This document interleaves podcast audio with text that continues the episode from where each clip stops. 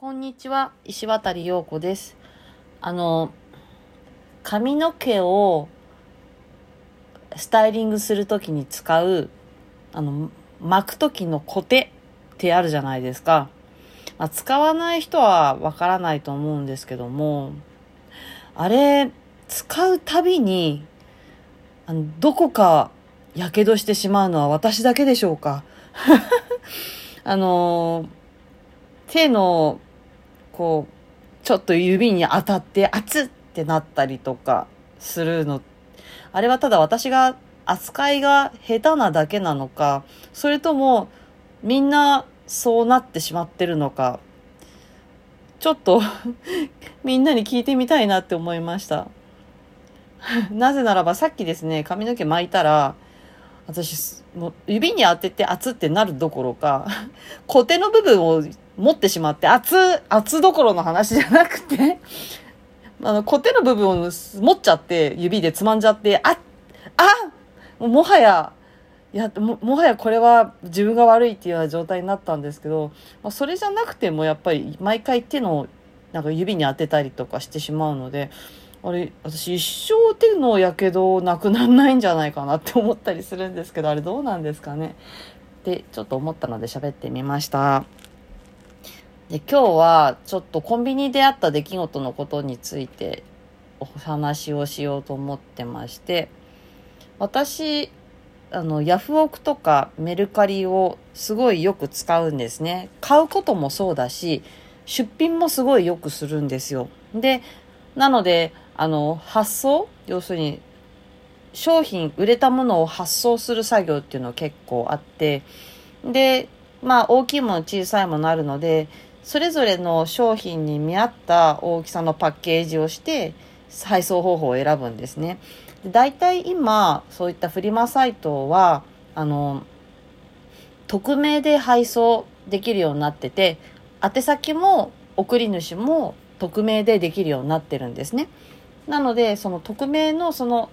フリマサイトが提供提供している配送方法を利用して使うので、それがバーコードで、あの、コンビニエンスストアで配送伝票を発行してもらったり、あの、配配送会社、宅急便屋さんの営業所で発行してもらったりして、添付して貼ったりするんですけども、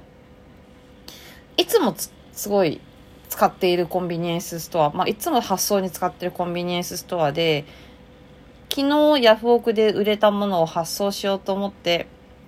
出したら、バーコードが読み取らないんですよね。その、フリマアプリの、その、宛先、宛名、え配送伝票をプリントアウトするバーコードを示して、それをピピって読み取ってもらっても、エラーになっちゃうんですよ。こんなこと今まで全然なくって、なんでだろうって言っておかしいなと思ったんだけど、まあ、しょうがないからじゃあそこのコンビニじゃなくて、そのコンビニの近くの、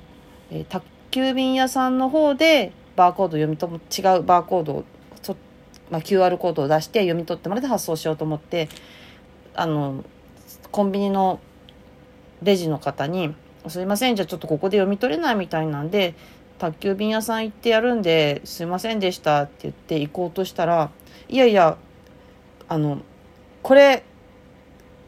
あのこれ棚に戻しておきますから」って言われてはって思ったら私実はその発送に使う箱をお菓子の箱使ってたんですね。あの、まあ、具体的に言うとアルフォートなんですけども、本当にちっちゃい雑貨だったので、そのアルフォートに、アルフォートの四角い段ボールの箱に入るぐらいの大きさだったんですね。で、ちょうど良かったし、それを使って、その食べ終わったアルフォートの箱にテープを入れて、蓋をテープで封して、発送する箱として使ってたら、どうやらお店の人は、そのアルフォートが商品だったと思ったらしく、私がそれをレジに出した時に、ヤフオクですって言ったのに、何度もヤフオクですヤフオクの発送ですって言ってんだけど、多分、レジの人は、もう完全に勘違い、もうアルフォートを、売ってるもののアルフォートの決済だと勘違いしてたらしく、それで、どうやら、あの、バーコードを読み取れなかったようだったんですね。なんだけど、全然気づいてくれなくって、ヤフオクです、ヤフオクですって言って、発送です、ヤフオクです。これ、お菓子の箱じゃな、お菓子の箱は中、箱を利用してるんですってカタカタカタって中振って教えてあげても全然理解してもらえなくて、最終的にこれ、ここの商品じゃなくてみたいなこと、やっともう何分、何回か伝えて、やっと理解してもらえて、ピピって読み取ってもらって、まあ、最終的に発送できたんですけれども、この時に、あの、すごい、これって人間性が出るなって思ったのは、そのお店の人がですね、その、要するに、私がヤフオクの発送ですって言ってるのに、相手のレジの人が、思い込みだと思うんですけども、商品のレジ打ちだと思って、バーコードを読み取ってたんですよ。あの、多分、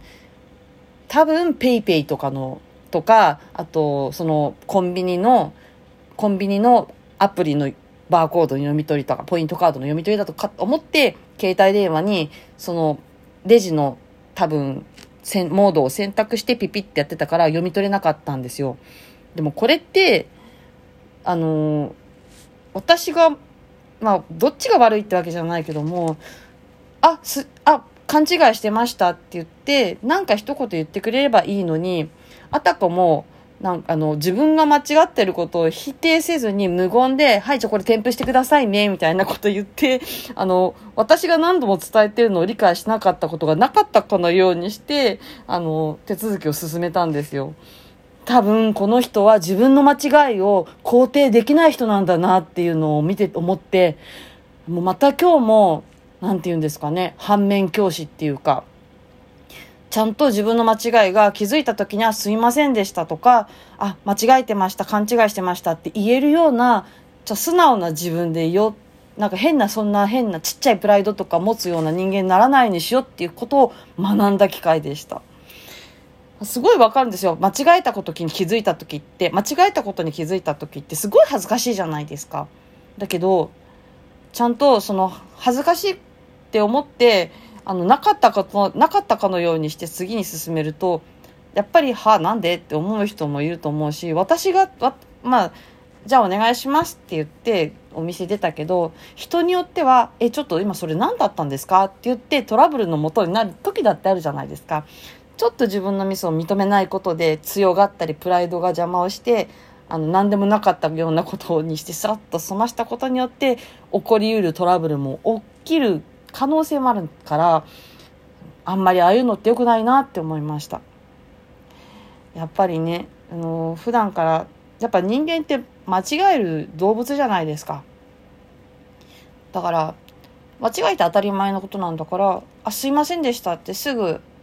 言えることが大事なんだなって思いました。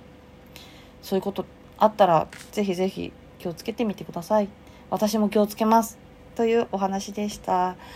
いやヤフオクですね。皆さん使ってるんですかね？私はもう買ったり売ったりするのにヤフオクメルカリジモティーは散々使ってて毎日このアプリを開かない日はなくそう出品したものが売れるとあありがとうございましたと言って喜んで発送させていただいたりで物買う時も最近はもうメルカリとかで買っちゃいますね。